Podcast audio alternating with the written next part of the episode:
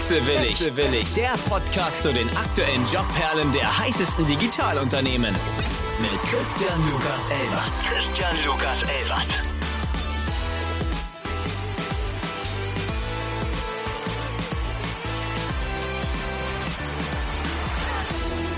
Einen wunderschönen guten Morgen an alle Wechselwilligen da draußen. Ich freue mich heute sehr. Es ist mal wieder ein kleiner Besuch aus der Vergangenheit. Wir hatten ja schon öfters Gäste, mit denen ich zusammengearbeitet habe, aber wir begeben uns eine kleine Epoche früher diesmal und haben heute zu Gast Katharina Trebitsch, die Gründerin von Never Not, mit der ich tatsächlich zusammen studiert habe. Über das Studium können wir später noch mal ganz kurz sprechen. Das ist, glaube ich, ein separates Kapitel. Aber einen wunderschönen guten Morgen, Katha. Guten Morgen, schön hier zu sein. Wir haben uns gerade versucht, ein bisschen einzustimmen, damit die ganze Geschichte hier schwer seriös wird und damit wir unserem Hirngulasch nicht freien Lauf geben. Katha, Never not. Du hast in unserem Vorgespräch gesagt, oder ich würde dich vielleicht so behaupten, Gründen ist ihr Hobby. Also dir macht's halt einfach hart Bock. Und äh, Never not ist auch so nebenbei entstanden, zusammen mit deiner Co-Founderin. Eine Intimate Wellness Brand, die in aller Munde ist, würde ich mal sagen. Einen wunderschönen guten Morgen. Guten Morgen, tausend Dank für die nette Vorstellung. Ja, ähm, wir haben 2020 gegründet und uns gibt's immer noch, 2023. You will survive. Ich meine, das Timing war interessant. Einfach mal so während Corona eine kleine Business-Idee rausgestampft, auf den Markt gegangen und tatsächlich sehr, sehr erfolgreich. Über Never Not sprechen wir gleich nochmal, aber wir fragen ja unsere Gäste immer, wie bist du hängen geblieben in der Startup-Branche? Hängen geblieben. Ist das dein allererster Ritt in diesem Metier? Würdest du sagen, du hast schon mal ein paar Startups miterlebt? Äh, hast du die Faszination dafür gehabt? Was war deine Mission dahinter? Also ich habe äh, Blut geleckt, oder da war ich noch super jung mit 19, bei Glossybox, ein Rocket Internet Venture. ist jetzt auch zehn Jahre her. Und mich hat es damals extrem mitgerissen, fasziniert, ähm, die Vibes zu spüren, und war so, okay, ich möchte auf jeden Fall auch selber mal was gründen. Bin dann wieder zur Uni gegangen, wo wir uns kennengelernt haben, habe parallel bei Glossybox gearbeitet, habe dann wieder die Uni unterbrochen, weil Jana Ensthaler, damals noch Schmidtholz, Event Inc. gegründet hat. Da bin ich dann mal kurz aus der Uni raus und wir haben Event Inc. gemacht, beziehungsweise sie hat Event Inc. gemacht und ich habe ein Jahr da gearbeitet. Und dann nach der Uni habe ich auch angestellt gearbeitet, hatte immer die Idee zu Never Not im Hinterkopf, aber mir hat ähm, die richtige Partnerin, der richtige Co-Founder gefehlt. Ich wusste immer gründen, ja, aber niemals alleine. Hm. Du hast Anna Kössel gefunden als deine Co-Founderin. Hast du was ausgeschrieben gehabt? Ähm, wurdet ihr einander vorgestellt oder hast du sie an einem witzigen Abend im Traminüt kennengelernt, wo ich dich immer sehr gerne aus meinem Wohnzimmerfenster beobachte? Ach, schön, gut zu wissen. Stalking. Ähm, nee, ich da gegenüber wohnt meine beste Freundin. Also über am Traminüt. Deswegen sind wir öfters unten. Und dann übernachte ich da auch mal. Ähm, so, jetzt wieder seriös. Nee, Anna war tatsächlich, ähm, wir haben beide bei ähm, einer Bitcoin-Blockchain-Firma gearbeitet. Ging es um Copyrights der Musikindustrie, also was komplett anderes, was wir jetzt machen. Und ich war Head of Marketing und Anna war Head of Finance. Und irgendwann habe ich ihr äh, die Idee gepitcht an einem Abend. Dazu gesagt, ich gucke mir das mal, äh, mal über Nacht an und rechne das aus. Und am nächsten Morgen ist sie gekommen, hat gesagt, okay, lass machen. Und ich glaube, dass diese Konstellation uns heute als Gründerteam oder Gründerinnen-Team erfolgreich macht, weil wir wussten vorher schon, wie die andere arbeitet. Also wir hatten jetzt nicht, wir haben das jetzt nicht als beste Freundin gegründet, sondern natürlich ist sie heute meine Freundin oder meine Ehefrau, weil wir 24-7 miteinander abhängen. Aber wir haben das tatsächlich aufgrund unserer Skills gegründet, weil wir wussten, wir können gut zusammenarbeiten und wir haben beide den Drive, was zu gründen. Und das hilft uns, glaube ich, heute im Daily Business sehr. Also ihr musstet euch nicht erstmal kennenlernen und irgendwie anschnuppern, sondern ihr konntet direkt rein ins kalte Wasser und loslegen. Ja, also wir haben ähm, tatsächlich das Soft-Tampon, ist ja unser erstes Produkt gewesen. Und wir saßen eh schon anderthalb Jahre gegenüber und haben zusammengearbeitet als Kollegin, haben dann auch die ersten Samples ins Office bestellt. Auch nicht hinterm Rücken von unserem Chef, der wusste das. Die Schwiegertochter ist inzwischen äh, sogar Trainee bei uns und haben dann einfach losgelegt und irgendwann haben wir gekündigt und sind gegangen. Mitten in Corona. Mit, ja, stimmt, mitten in Corona. Wie war es denn während Corona zu gründen? Dass man, es muss ja mitten im Lockdown schon gewesen sein, oder nicht? Mitten im Lockdown ähm, tatsächlich sehr gut für uns, weil wir natürlich null Ablenkung hatten, die ganze Zeit zu zweit im Wohnzimmer saßen und nicht die Probleme hatten wie andere Companies, dass du halt Teams hast, die irgendwie alle remote und verstreut sind weil wir gerade in der Gründungsphase waren, waren wir zu zweit oder zu dritt und das kriegt man schon noch abgemanagt und hatten keine Ablenkung nebenbei.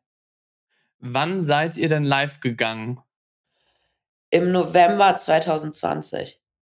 Das heißt, ihr konntet bis dahin die ganze Supply Chain erstellen, alles konnte, alles war auf einmal lieferbar. Also das habt ihr auch alles während Corona hingekriegt. Ja, wir hatten tatsächlich nur ein Produkt am Anfang also den Soft-Tampon. Und wir haben ja auch schon vorher angefangen und ähm, die Supply Chain, also Fulfillment war doch unser Wohnzimmer. Sondern jeden Tag kam hier die Bestellung rein, wir haben die Sticker ausgedruckt und sind mit so riesigen Müllbeuteln zum Späti gegangen und haben die Pakete abgegeben. Äh, das ist natürlich inzwischen nicht mehr so. Inzwischen haben wir im Büro zwölf Mitarbeiter, großes Büro, ein Fulfillment Center, arbeiten mit Hive zusammen. Das machen viele D2C-Marken in Berlin sind da echt happy mit denen. Also hat, hat sich viel getan seitdem. Aber ja, das war alles, an, alles in meinem Wohnzimmer. November 2020 live gegangen mit dem ersten Produkt. Inzwischen habt ihr eine größere Range an Intimate Wellness Produkten und sagt auch, dass diese den gleichen Stellenwert und Qualitätsstandards bekommen sollten und bekommen wie Anti-Aging Produkte, dekorative Kosmetik und Haarpflege. Also es sollte. Well Aging. Man sagt nicht mehr Anti-Aging. Well Well Aging. Jetzt lerne ich hier sogar noch was. Inzwischen seid ihr nicht nur eine Online-Brand im Online-Vertrieb, sondern ich kann ja auch in den nächsten Drogeriemarkt gehen und sehe da auch eure Produkte von Never Not. Ja, also wir sind ähm, seit, an, seit Ende Januar diesen Jahres mit dem Soft-Tampon deutschlandweit in über 2000 DM-Filialen gelistet. Und es kommt noch mehr in Zukunft, mehr kann ich aber nicht sagen. Aber ähm, der Schritt in Einzelhandel und B2B ist, glaube ich, super wichtig für uns gewesen. Und glaube ich generell für so D2C-Brands oder Marken, die im D2C angefangen haben, ist das ein wichtiger Schritt. Wie war denn das Gefühl, das eigene Produkt bei DM im Regal zu sehen? Völlig crazy. Also es ist, aber es ist immer noch so, du läufst einfach so in DM und da steht dein Produkt und du denkst so, what the fuck? Ähm, nee, das ist wirklich cool. Tatsächlich haben wir aber ein mega Produktentwicklungsupdate. Also nochmal für alle, die es nicht wissen, ein Soft-Tampon ist ein Tampon, den man beim Geschlechtsverkehr verwenden kann. Inzwischen haben wir aber auch ganz viele Kunden, die den anstelle des klassischen ähm, Baumwolltampons verwenden. Und die sind sehr, sehr groß. Und in der Vergangenheit hatten die einfach keine Regal- und Lagereffizienz und Anna, muss man, die Props gehen an Anna, meine Co-Founderin, die macht bei uns Produktentwicklung, Finance und Operations, hat das Produkt geschrinkt, dass es inzwischen so dünn ist wie ähm, ein Kondom. Und dadurch ist es halt ein Einzelhandelscase geworden. Geil. Das heißt aber, seitdem es auch ein Einzelhandelscase ist, ist es natürlich auch für andere Investoren und neue Investoren vermutlich auch um einiges attraktiver. Ja, also wir sind tatsächlich ähm, nur durch Business Angels finanziert inzwischen oder noch und fahren da auch wirklich gut mit denen, haben eine gute Mischung aus Investoren. Also wir haben sehr, zum Teil sehr bekannte Frauen an Bord wie Tijen Onaran, Caroline Kebekus. Auf der anderen Seite aber auch sehr erfolgreiche Gründer wie Manuel Müller von Emma Matratzen. Und ähm, sind da sehr dankbar, immer wieder auf deren Skillsets und Erfahrungen äh, zurückgreifen zu können oder auch in der Vergangenheit das schon gemacht zu haben. Wie ist das denn, wenn man solche sehr medienrelevanten und medienstarken Partner an Bord hat, die natürlich ihre Reichweite für das Produkt nutzen? War das so der Turning Point auf einmal, wo ihr gesehen habt, okay, das reflektiert sich richtig krass in den Verkaufszahlen auch? Ich glaube, nee, also die influenzen ja jetzt nicht für uns oder machen irgendwie Produktwerbung und hauen Rabattcodes raus. Aber wir waren in Deutschland, zumindest soweit ich es weiß oder erinnere, die eine der ersten Marken, die quasi so Investoren hatten, die prominent waren und außerhalb dieser Startup-Bubble ähm, interessant. Und das hat uns natürlich sehr viel PR gegeben und das hat, glaube ich, stark auf unser Branding eingezahlt. Und ähm, das gibt natürlich auch Vertrauen beim Kunden. Würdest du Stand heute nochmal gründen oder sagst du, einmal reicht? Wieder machen. Würde ich auf Wieder jeden machen? Fall. Mhm. Also so ein bisschen haben wir es ja jetzt schon wieder gemacht, indem wir Studio 569 noch hinterhergeschoben haben. Ist quasi ein Genau Intimate darauf wollte ich Wellness. eigentlich hinaus. Ja, ist quasi ein Intimate Wellness Shop. Kein klassischer Sex Sex Shop. Ich glaube, da haben so Amorelie und so krass vorgeleistet in den letzten zehn Jahren. Sondern Shop, wo wir sagen, das Thema Sexualität noch ganzheitlicher zu betrachten und wirklich hochwertige, ausgewählte Brands anzubieten. Das heißt, wir haben selbstverständlich auch Toys, wir haben aber auch Nahrungsergänzungsmittel, wir haben Lifestyle-Produkte. Es geht so ein bisschen ähm, breiter. Ähm, insofern haben wir da schon noch mal so on the side ein bisschen was dazu gegründet. Aber ich glaube, ich würde es auch sonst immer wieder machen. Du hast gemeint, die Idee kam letztes Jahr im November und die Seite ist jetzt live. Habt ihr euch ganz kurz überlegt, oh fuck, der Workload jetzt noch on top ist einfach zu insane oder wir geiseln uns jetzt einfach nochmal den ganzen Winter richtig durch? Also da muss ich wirklich äh, mal richtig Props auch an das Team geben. Das ist natürlich irgendwie Anna und ich überlegen uns das, aber setzen das natürlich nicht alleine um. Wir haben, glaube ich, ganz coole Workarounds gefunden, das aufzusetzen, so dass es nicht zu komplex ist. Und wir haben natürlich, arbeiten wir in dem Intimate Wellness Space, wo wir schon viele Learnings haben. Ne? Also wir haben jetzt nicht gesagt, wir haben irgendwie eine Beauty Brand für Sex und fangen jetzt noch was für Haustiere an, sondern wir hatten den Kontakt zu den Marken, die da gelistet sind. Ähm, wir haben den Shopify-Shop aufgesetzt. Wir hatten die ganzen Operations dahinter schon, aber es ist natürlich extrem viel Arbeit und äh, kleiner Gruß geht raus an Nils, falls er das hören sollte. Das ist fast auch so sein Baby. Oder nicht fast so, ist es sein Baby. Die Frage ist, wer ist Nils? Nils ist ähm, einer meiner Kollegen. Der hat bei uns angefangen beim Customer Care und ist jetzt ähm, E-Commerce Manager und Chef von allem gefühlt. Wenn irgendwas nicht läuft, fragen alle Nils. Also so eine ganz klassische Story, was für einen tollen Weg man sich bereiten kann, wenn man Early, Early Stage anfängt. Ja, generell glaube ich in Startups.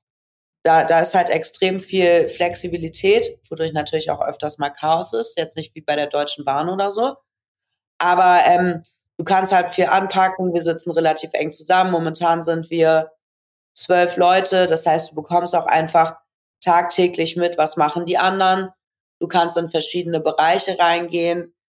Du kannst Projekte ähm, schnell umsetzen, deine eigenen Ideen einbringen und sie own. Also es ist viel los und ich glaube, die, die da sind, denen macht Spaß. Wo siehst du Never Not in fünf bis zehn Jahren? Europaweit in allen Drogeriemärkten, hoffentlich. Oh, glaubst du, dass das dass die Expansion in andere Länder schwieriger sein wird oder ob das wirklich jetzt nur ein Scaling-Effekt ist im Wachstum? Nee, sicherlich ist das schwieriger. Wobei wir tatsächlich funktionale Produkte haben, die wirklich gut funktionieren. Ich sehe jetzt nicht, warum das in anderen Ländern nicht so sein sollte. Aber es ist viel Arbeit dahinter.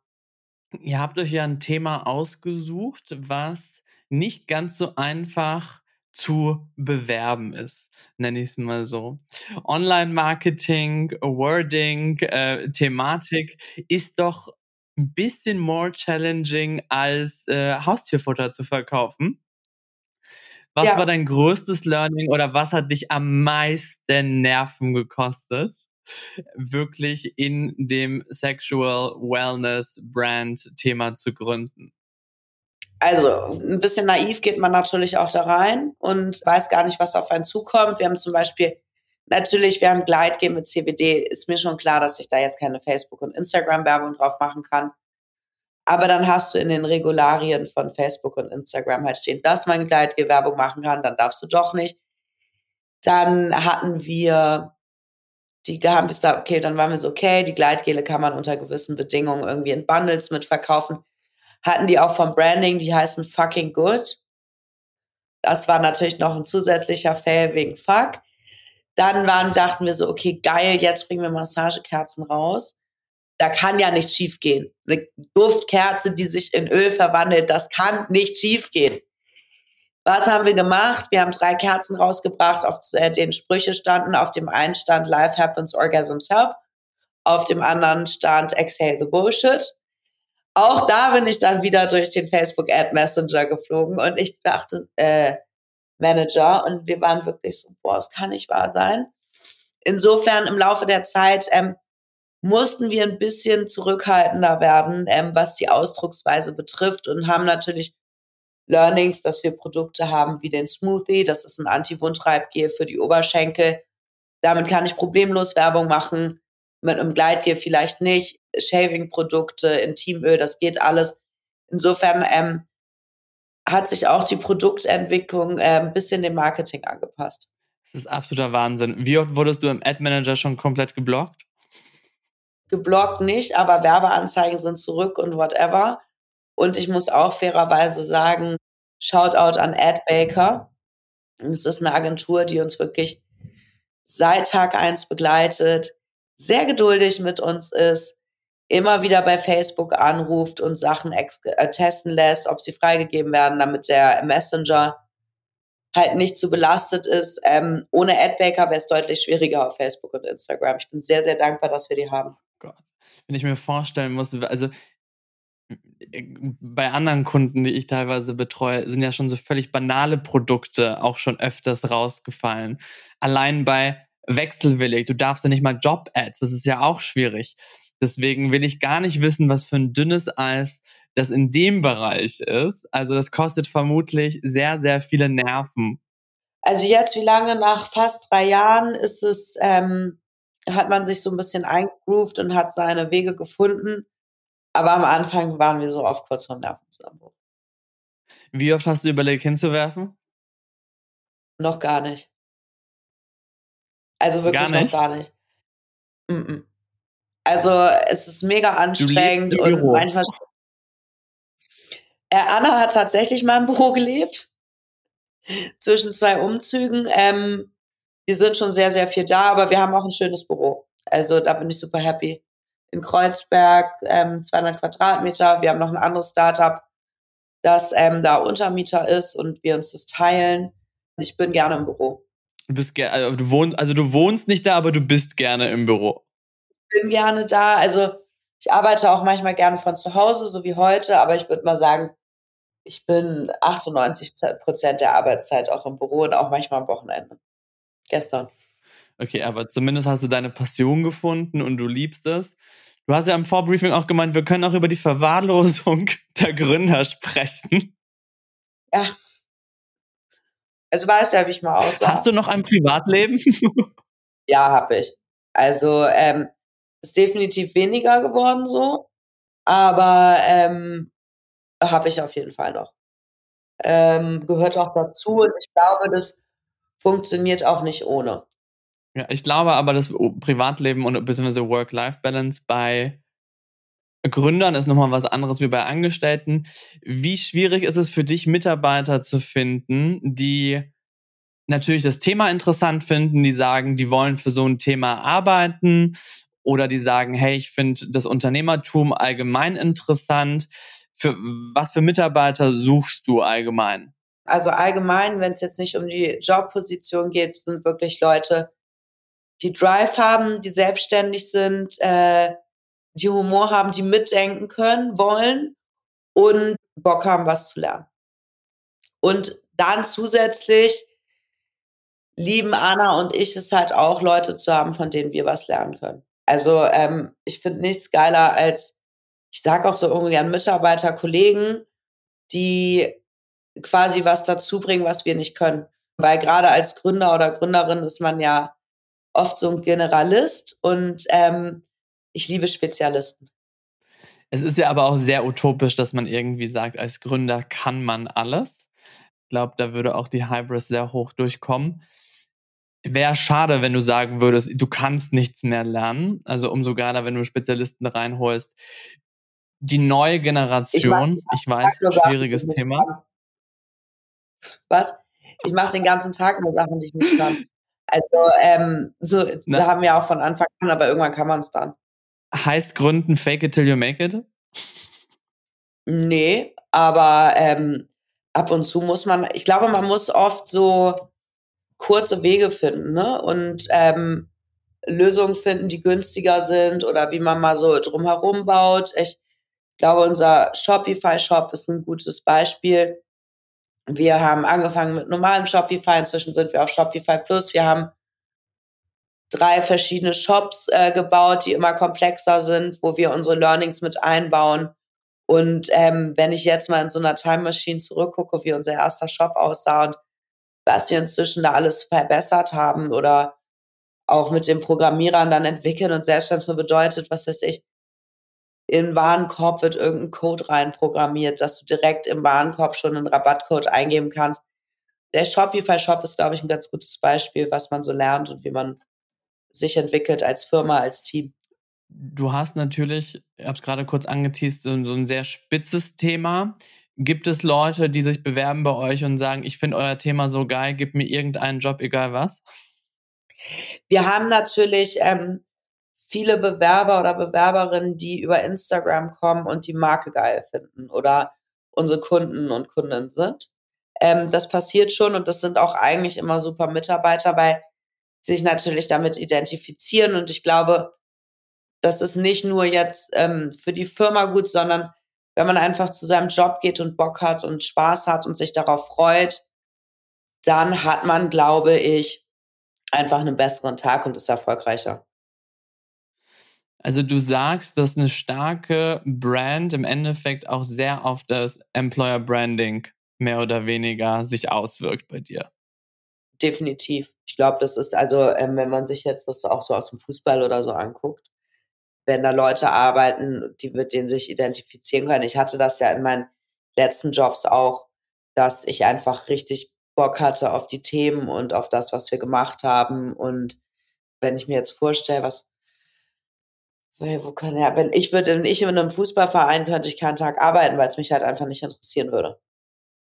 Ach, ich sehe dich da schon. Ja. Wie sieht Arbeiten bei Never Not aus? Du hast gemeint, ihr seid ein kleines Team, ihr seid zwölf Leute. Gibt es jetzt auch Mitarbeiter, die ankommen und sagen, jo, ich habe eigentlich auch hart Bock, nur vier Tage zu arbeiten. Work-Life-Balance ist key. Wie kann ich mir so einen Alltag bei euch vorstellen oder wie werde ich als Mitarbeiter behandelt? Ähm, also wir haben auch eine Mitarbeiterin, die macht viereinhalb Tage die Woche. Ansonsten sind alle Vollzeit, wobei ich jetzt kein Problem hätte, ähm, jemanden halbtags einzustellen. Ähm, das kommt immer ganz auf die Position au, ähm, an und auf die Rolle und die Kapazitäten, die auch benötigt werden.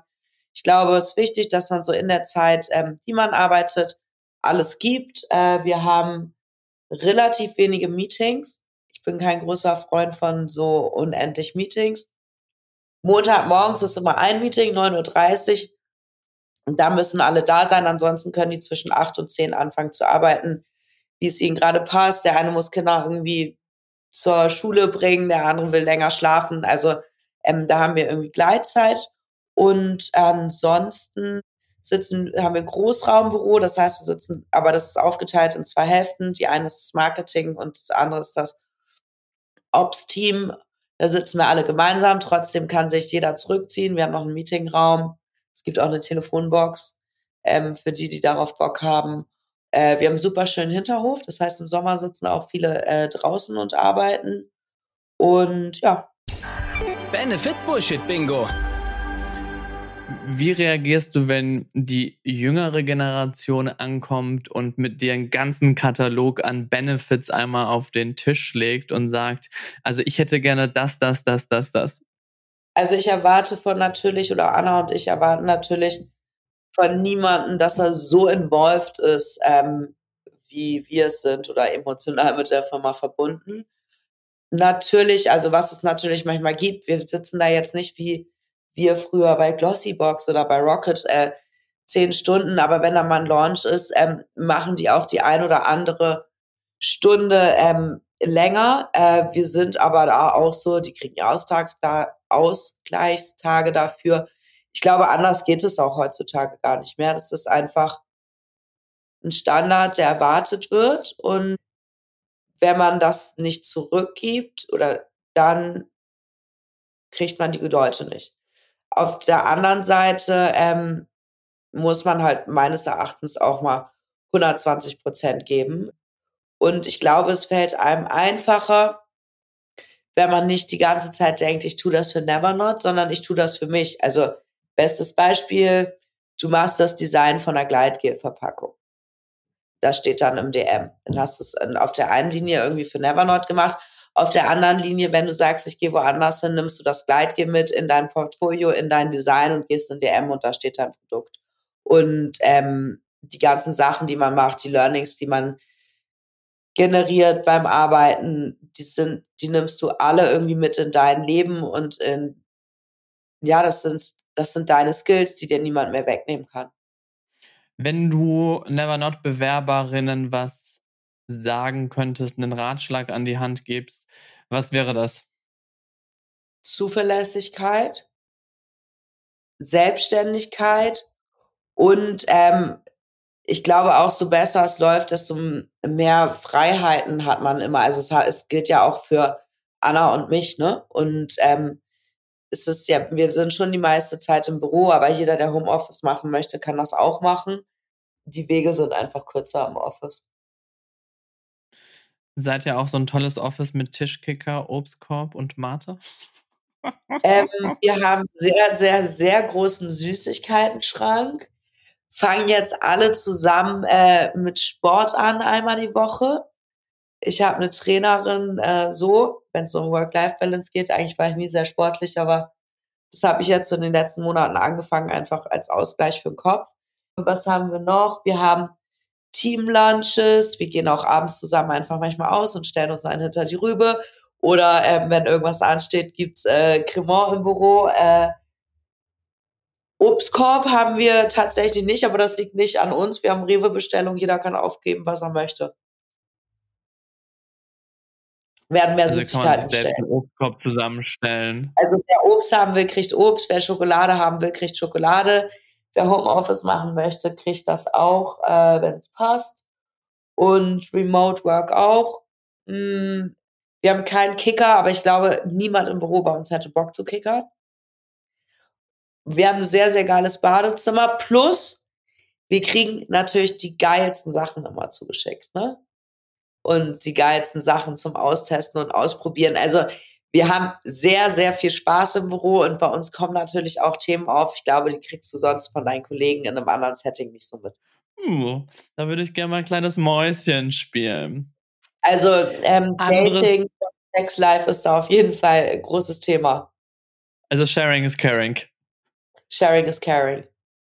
Und ich, was ich auch gut fände, inzwischen haben äh, zwei Männer, eine non-binäre Person, aber bei uns bewerben sich fast nur Frauen. Und da frage ich mich immer, liegt es an unserer Thematik oder liegt es daran, dass wir zwei Gründerinnen sind? Du hast, also ganz gute Überleitung. Ihr werdet ja, also, also steht auch so auf eurer Homepage, ihr werdet ja als Female Founder Story gelabelt was du vermutlich nicht so möchtest, weil es ja auch nicht nur ein, also ihr habt mit einem Female, beziehungsweise es ist ja auch kein nur Female Product gestartet und seid aber inzwischen eine Sexual Wellness Brand. Wie schwierig ist es, dieses Label abzulegen? Ähm, ja, also was sagt ja halt auch keiner Male-Founder oder wir hatten es im Vorgespräch, dieses Wort Powerfrau. Wer sagt Powermann? Insofern, das ist manchmal ein bisschen schade. Auf der anderen Seite glaube ich, ist es inzwischen auch ein Qualitätsmerkmal geworden. Für, zumindest für unsere Kunden und Kunden.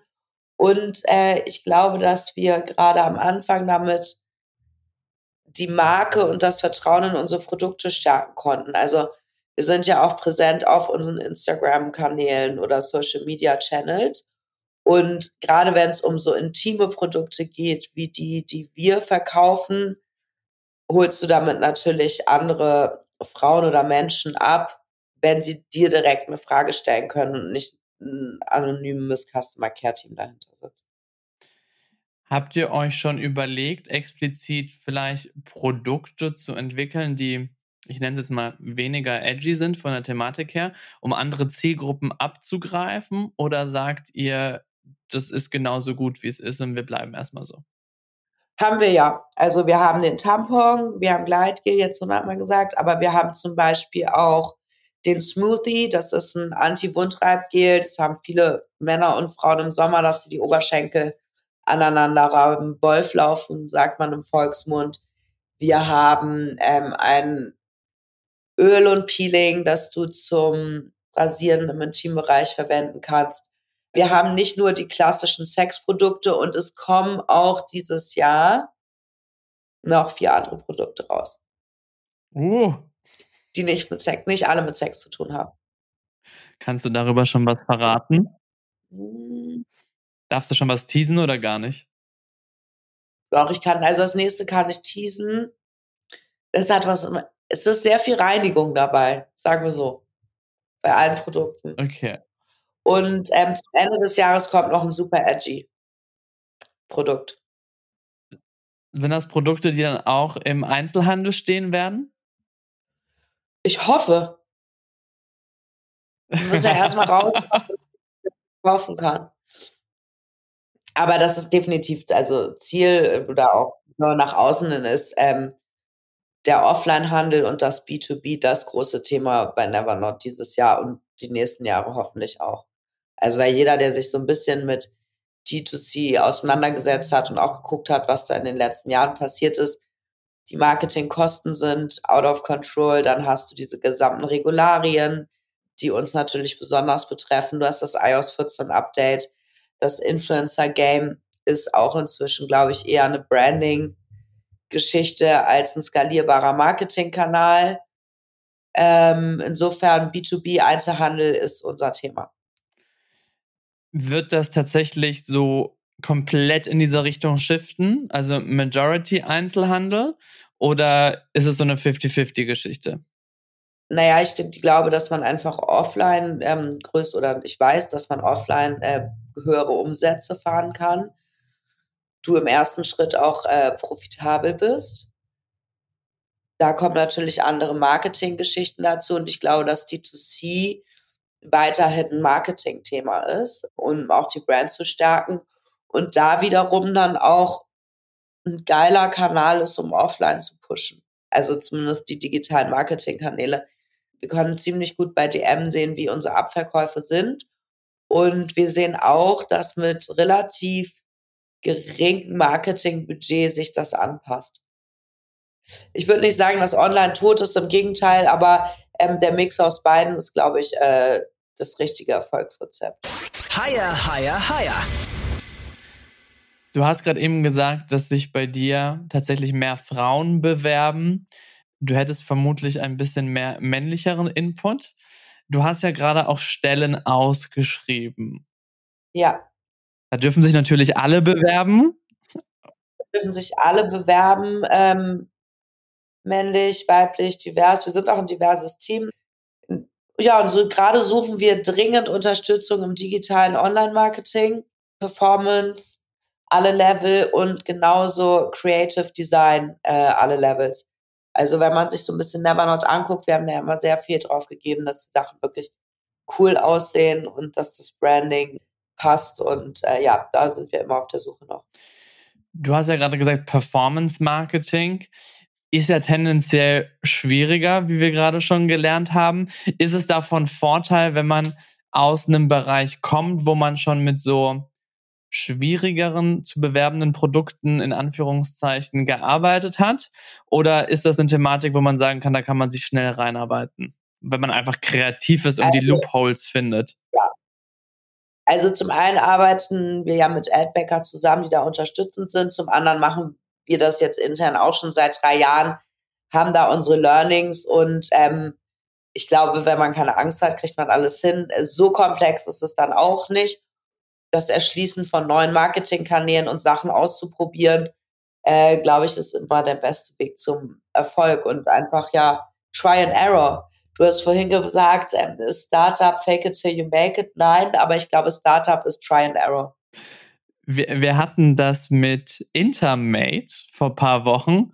Da hat der Gründer uns noch gesagt, die hatten ganz am Anfang 15 LinkedIn-Profile erstellt, damit Externe sehen, dass die Firma schon relativ groß ist. Das waren aber alles Fake-Profile und die zwei Gründer saßen alleine im Wohnzimmer.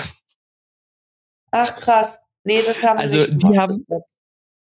Ach, ich, ich glaube, es gibt ganz viele Leute, die fake it till you make it par excellence. Aber Try and Error trifft es, glaube ich, ganz gut. Ähm, also du lernst ja nie aus, vor allem mit jedem neuen Produkt und mit neuer Innovation, die du auf den Markt schiebst, kommen ja irgendwelche neue Challenges auf dich zu. Also ich glaube, du brauchst da ein sehr, sehr starkes Nervenkostüm. Definitiv. Ähm, nee, also ich glaube jetzt nicht, dass wenn man bei uns arbeitet, so ein krasses Nervenkostüm braucht. Ich glaube, ähm, als Gründer brauchst du das definitiv, aber da kommen ja dann noch andere Sachen mit rein, als außer nur Marketing. Da hast du, ich meine, was für Sachen hat man da, die da alle auf dem Weg tausendmal schief gehen. Man vergisst das, glaube ich, auch im Laufe der Zeit und auch wenn es stressig ist, wird man entspannter. Also, wenn ich jetzt zurückgucke, über was Anna und ich irgendwie vor anderthalb Jahren noch Nervenzusammenbruch gefühlt bekommen haben, das ist halt jetzt so entspannt. Weil man halt, man sieht halt auch, man wird ja auch selbstbewusster, indem man sieht irgendwie, man kann Probleme, wenn sie kommen, auch lösen. Und ähm, bei uns in der Firma ist, glaube ich, so eine Regel machen und entscheiden. Und wenn es falsche Entscheidung war, das vielleicht revidieren oder korrigieren, aber nichts ist schlimmer als Stillstand. Das ist korrekt. Braucht man also starke Nerven, um mit dir zusammenzuarbeiten? Mh, starke Nerven und viel Humor. Und dann geht das, glaube ich, ganz gut. Wir hatten ja das Vergnügen, so einen kleinen Studiumabstecher gemeinsam zu haben. Ja, waren sehr viel in der Uni, wir zwei. Das ist korrekt, darüber sollten wir vielleicht nicht sprechen.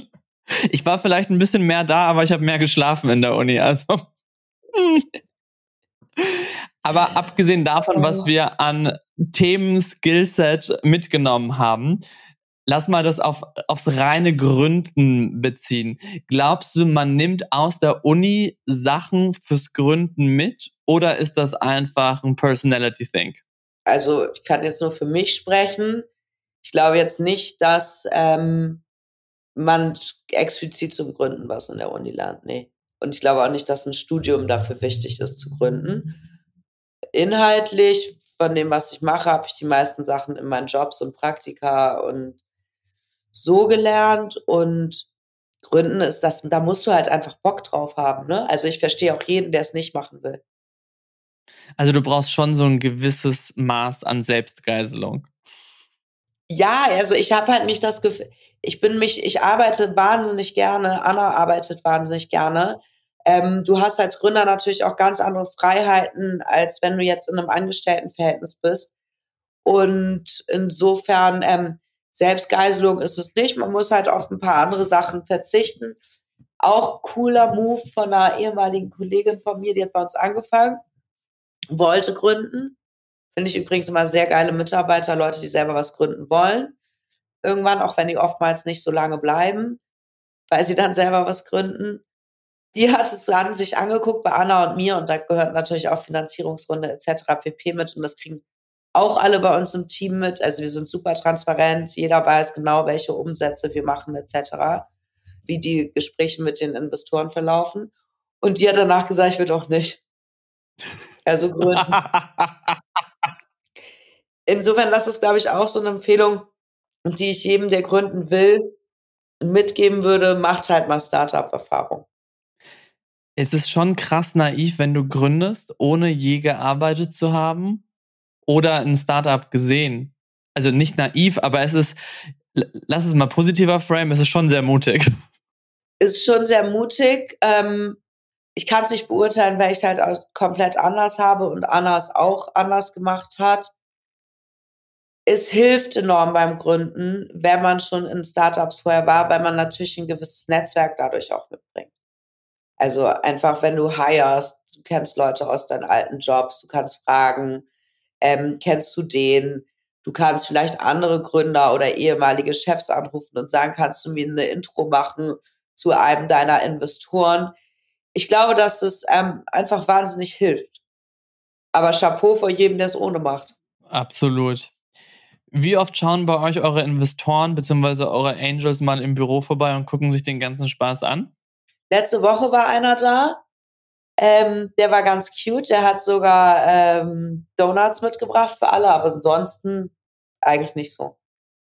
Man muss tatsächlich bei uns auch sagen, äh, die meisten unserer Investoren kommen aus Frankfurt und aus München und wir sind in Berlin. Ähm, wir haben aber einen sehr guten Draht zu denen. Also sobald was ist, können wir den Hörer hochheben. Und ähm, am 7.7. gehen wir mit einem ähm, Investor und seiner Tochter auch auf ein Konzert. Okay, wow. Das hört man jetzt nicht ganz so oft.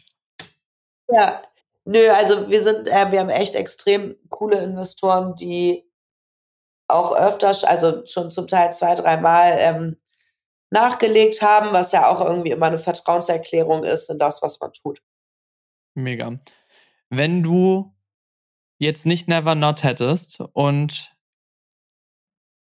alles andere egal wäre, wüsstest du, was du sonst machen würdest? Gärtnerei betreiben? Nee, ich, ja, es gibt noch eine Sache, über die ich nicht sprechen kann, aber die will ich auch irgendwann nochmal machen. Auch ein Produkt. Oh, da brodelt also was. Ja, es dauert noch, aber ähm, das könnte ich mir vorstellen. Und ich finde es auch ähm, super spannend, glaube ich, zu sehen. Also ich habe jetzt irgendwie auch viele Bekannte, die irgendwie ihre zweite oder dritte Firma machen wie vielleicht einem dann, oder was man dann auch, glaube ich, für Fehler nicht mehr macht. Ich meine, das ist ja wie Kinder kriegen. Beim ersten Kind, beim zweiten, beim dritten verhältst du dich ja komplett anders. Und ich glaube, haben wir beide ja richtig Erfahrung. Wir mit unseren fünf Kindern zu Hause. fünf Kindern zu Hause. Ach, ja, aber ich glaube, es ist halt so. Man lernt halt und das nimmst du mit und dann bist du halt eine erfahrenere Person, eine erfahrener Gründer, Gründerin. Aber ich bin gespannt, auf welche Reise ihr uns als Konsumenten noch mitnehmen werdet. Ich habe noch eine Frage. Ein relativ bekanntes deutsches Magazin hat eine äh, Titelseite rausgebracht über ähm, an die Bewerbungsform und die Arbeitsform der aktuellen Gen Z. Ich habe ja gesehen, ihr seid auf Instagram, ihr seid auf TikTok. Siehst du es als notwendig, auch über soziale Medien wie TikTok zu rekrutieren oder sagst du, da siehst du einfach noch kein Need drin. Es reicht, dass die Brand stark genug ist. Es reicht, dass wir bekannt sind, aber ich muss jetzt noch nicht auf solche Art und Weisen arbeiten. Total. Ich habe so, wir haben so viele Mitarbeiter und Teammitglieder über Instagram gefunden. Das, dadurch kommt ja diese Brandnähe und das, was ich am Anfang gesagt habe, das sind halt Leute, die uns folgen, die sich damit identifizieren ähm, wir haben super viele gute Mitarbeiter und Mitarbeiterinnen über Instagram gefunden. Aber siehst du schon einen Unterschied zwischen Bewerbern oder Mitarbeitern, die aufmerksam geworden sind über Instagram oder TikTok? Also ist da schon so ein Age Difference drin? Ja, die sind jünger. Meine älteste Kollegin ist 36, die kam mir, wir haben echt, die kam tatsächlich darüber, dass unser Soft-Tampon im Amorelie Adventskalender war. Okay, das ist aber geil. Wir haben wirklich sehr, sehr geile Geschichten, wie die Leute auf uns kommen, zukommen. Okay, Amorelie Adventskalender. Was ist die zweitbeste Geschichte? Mm, Amorelie Adventskalender. Ach ja, uh, ähm, dann hatten wir Heine habe ich mal abgeworben von einer anderen Firma, weil die ein Interview gemacht hat mit Anna und mir und die war so gut, dass wir sie gefragt haben, ob sie bei uns arbeiten will. Ähm, bei der anderen haben wir, wollten wir eine Brand Corporation machen und haben unsere Produkte zu dieser Marke geschickt. Und eine Woche später kam eine Bewerbung, war so, ja, ich habe eure Sachen gesehen, die sind so geil, kann ich bei euch arbeiten? Okay, aber das ist doch das Geilste, wenn die Leute vom Produkt so überzeugt sind, dass sie sagen, geil, das ist eine Brand, da stehe ich komplett dahinter und sowas will ich in die Welt hinaustragen. Ist doch der Hammer. Super cool. Ich bin auch richtig stolz immer gerade auf unser Social Media Team. Die gehen da ja raus und reden auch wirklich über Thematiken, wo sich andere nicht irgendwie trauen würden, ihr Gesicht hinzuhalten. Und ich bin da wirklich super stolz, wie die das machen, wie die rausgehen und mit wie viel Humor die das behandeln. Ende Gelände. Kada, es hat mich sehr gefreut. Ich Lukas, entlasse dich, sodass du fleißig weiterarbeiten kannst. Danke sehr. Vielen, vielen lieben Dank für deine Zeit. Ich wünsche noch einen wunderbaren Nachmittag. Und für alle, die hart Bock haben, für Never Not zu arbeiten, einmal auf nevernot.de unter dem Jobreiter einmal auschecken und Cutter mit massiven Bewerbungen einmal belästigen, damit sie die tollsten Mitarbeiter der Stadt für sich gewinnen kann. Cutter, vielen, vielen lieben Dank für deine Zeit. Ich wünsche noch einen wunderbaren Nachmittag.